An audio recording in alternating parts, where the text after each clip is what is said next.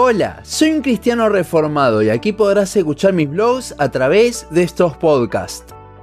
Continuamos con el estudio de la carta hacia los filipenses. Hoy veremos en los versículos 3 al 11 del capítulo 1 cómo Pablo encontraba gozo en ver firmes a sus hermanos de Filipos. Estos versículos dicen, Doy gracias a mi Dios siempre que me acuerdo de vosotros, siempre en todas mis oraciones rogando con gozo por todos vosotros por vuestra comunión en el Evangelio, desde el primer día hasta ahora, estando persuadido de esto, que el que comenzó en vosotros la buena obra, la perfeccionará hasta el día de Jesucristo. Como me es justo sentir esto de todos vosotros, por cuanto os tengo en el corazón y en mis prisiones, y en la defensa y confirmación del Evangelio. Todos vosotros sois participantes conmigo de la gracia porque Dios me es testigo de cómo os amo a todos vosotros con el entrañable amor de Jesucristo. Y esto pido en oración, que vuestro amor abunde aún más y más en ciencia y en todo conocimiento, para que aprobéis lo mejor, a fin de que seáis sinceros e irrepensibles para el día de Cristo,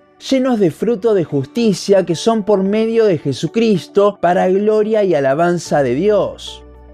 Luego de la introducción y la salutación que vimos la semana pasada, comenzaremos a ver el resto de la carta por algo que Pablo hacía mucho en sus epístolas, dar gracias a Dios por los hermanos. Esto lo vemos ya desde el versículo 3, donde Pablo nos muestra su corazón para con los hermanos. Podemos ver aquí no solo el corazón de un hermano, sino también el corazón de un padre espiritual, como se suele decir.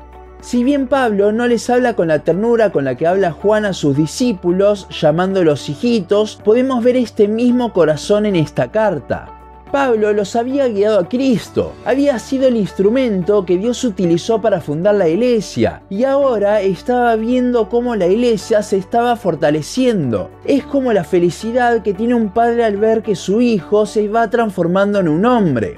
¿Cómo es que se demuestra este amor que tenía para con los filipenses? En la oración hay una frase muy popular que dice que si le quieres demostrar amor a una persona, entonces comienza orando por ella. No dudo que quien haya dicho esta frase por primera vez haya leído estos versículos de Pablo. ¿Y por qué oraba Pablo? Esto lo vemos en los versículos 5 y 6. El versículo 5 comienza diciendo que oraba por vuestra comunión en el Evangelio. En el original, la palabra que se usa para comunión denota formar parte de algo, participar. Muchos ante esto afirman de que Pablo estaba aquí diciendo que oraba por la forma de participar que tenían los filipenses con sus ofrendas en la propagación del Evangelio. Sin embargo, esto sería sacarlo del contexto en el que está, donde veremos que el versículo 6 es un refuerzo de lo que dice este versículo 5.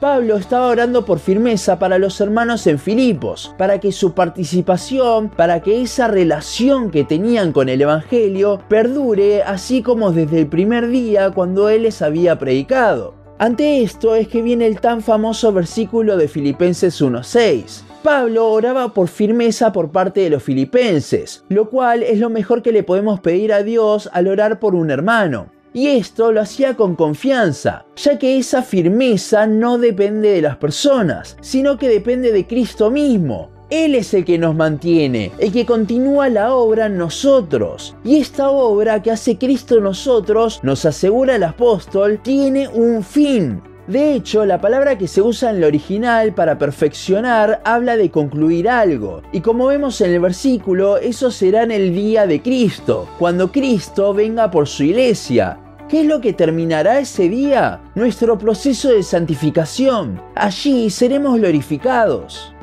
En los versículos 7 y 8, Pablo justificará ese sentimiento que tenía hacia los filipenses. El apóstol aquí dice que los tenía en su corazón. Mientras hoy el corazón es símbolo de las emociones, en ese tiempo era muchísimo más. Para los griegos y en consecuencia los romanos, ya que la cultura continuó, las emociones están relacionadas más bien con el vientre, no con el corazón. El corazón era símbolo del alma, haciendo referencia a la personalidad de la persona y también el símbolo de los pensamientos.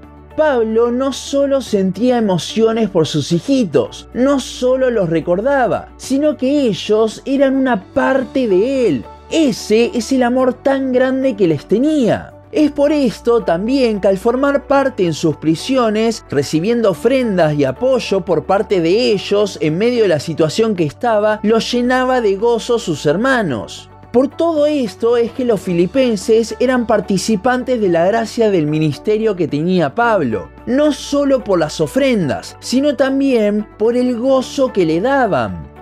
Y en el versículo 8 vemos de dónde sacaba Pablo el ejemplo de este amor tan grande que tenía para con sus hermanos, de Cristo mismo. Como dijimos en la introducción de la serie, muchos, al hablar de Cristo en la epístola a los filipenses, se concentran en el capítulo 2, pero Cristo está en cada parte. La Biblia es la revelación de Dios que tenemos en nuestras manos ahora que no lo tenemos a Cristo en carne con nosotros. Y no solo lo vemos revelado en las partes más teológicas, por así decirlo, de la palabra, sino también mediante el ejemplo de hombres que mostraron a Cristo con su vida, y eso es lo que vemos en Pablo aquí, cómo mostró el amor de Cristo con los filipenses a tal punto de que a pesar de estar en prisión, no sabiendo su destino final, él estaba gozoso por amor a sus hermanos. Y esto es algo que continuará desarrollando la carta. Por último, en los versículos 9 al 11 podremos ver un poco más específicamente el pedido que hacía Pablo en oración por los filipenses. El versículo 9 nos habla de que pedía para que el amor que tenían los filipenses crezca en ciencia y conocimiento. Esto es debido a que mientras más conocemos algo, más lo podemos amar. Y con esto Pablo se refiere justamente a conocer a Cristo. Si bien las palabras ciencias y conocimiento podemos pensar que hacen referencia a lo mismo, en su original no es así. Ciencia nos habla de un conocimiento intelectual avanzado, lo que podríamos decir hoy en el contexto bíblico como teología. Sin embargo, el conocimiento en el original habla de discernimiento, saber qué cosas son genuinas y correctas.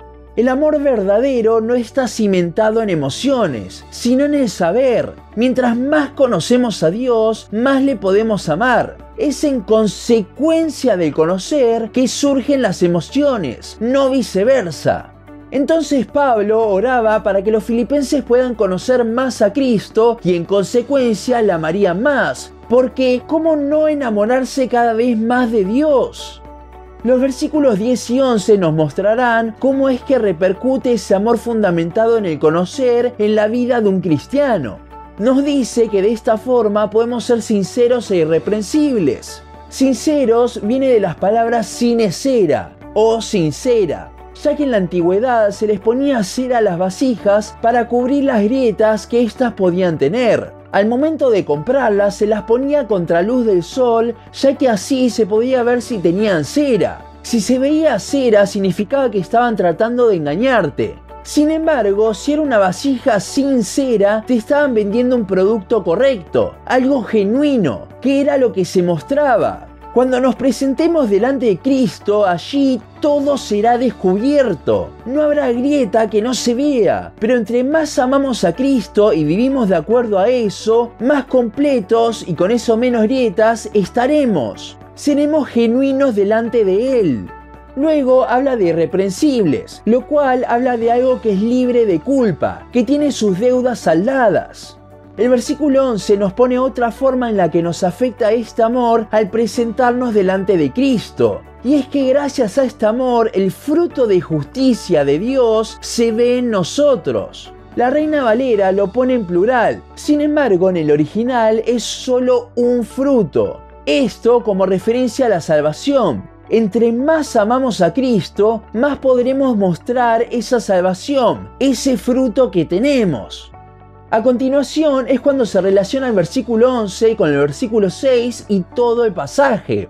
Pablo habla de que este fruto de justicia, esta salvación, es por medio de Cristo, o sea que es de Él. Esto, unido a lo que viene hablando del versículo anterior, nos muestra todo lo que Cristo hace en nosotros. No solo nos salva, sino que continúa trabajando en este fruto, en esa obra hasta que en su día nos venga a buscar y nos glorifique.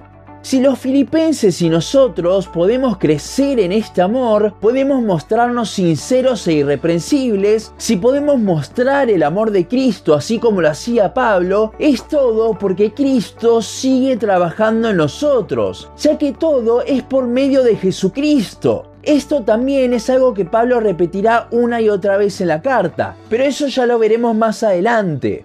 Ahora, no solo es por medio de Jesucristo, sino que también es para Jesucristo. Como vemos al final del pasaje, todo esto es para gloria y alabanza de Dios. Cristo es el centro de todo. Pablo oraba confiando justamente en las promesas de Dios y esto le era motivo de gozo aún en medio de la prueba que estaba atravesando.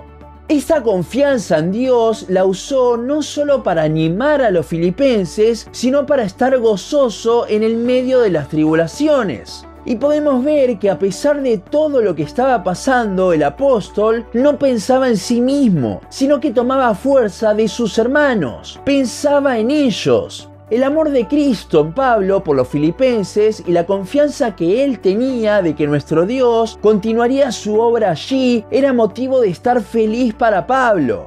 Y creo que es de gran exhortación para nosotros esto, cuando muchas veces nos concentramos en nosotros mismos, pero vemos que Pablo se concentraba en el amor por los hermanos, y esto le traía el gozo. Este es el amor de Cristo reflejado, no centrado en uno mismo, sino en los demás y sobre todo en Cristo mismo.